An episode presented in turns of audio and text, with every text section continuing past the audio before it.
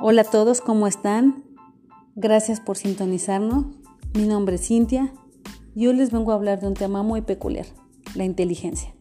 La inteligencia es la rapidez para ver las cosas tal como son, observar lo que tienes alrededor. Todos tenemos una idea aproximada de lo que es la inteligencia, pero no es fácil definirla. Ni siquiera los expertos en el tema han logrado una definición unánime. En el caso de Terman, dice que es la capacidad para pensar de forma abstracta. La inteligencia tiene una naturaleza multidimensional, incluye una variedad de atributos, rasgos y no una única habilidad.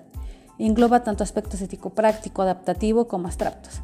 Sin olvidar que las habilidades que se necesitan para adaptarse en una sociedad como la nuestra no son las mismas que se necesitan en una sociedad centrada en cubrir las necesidades básicas de la supervivencia.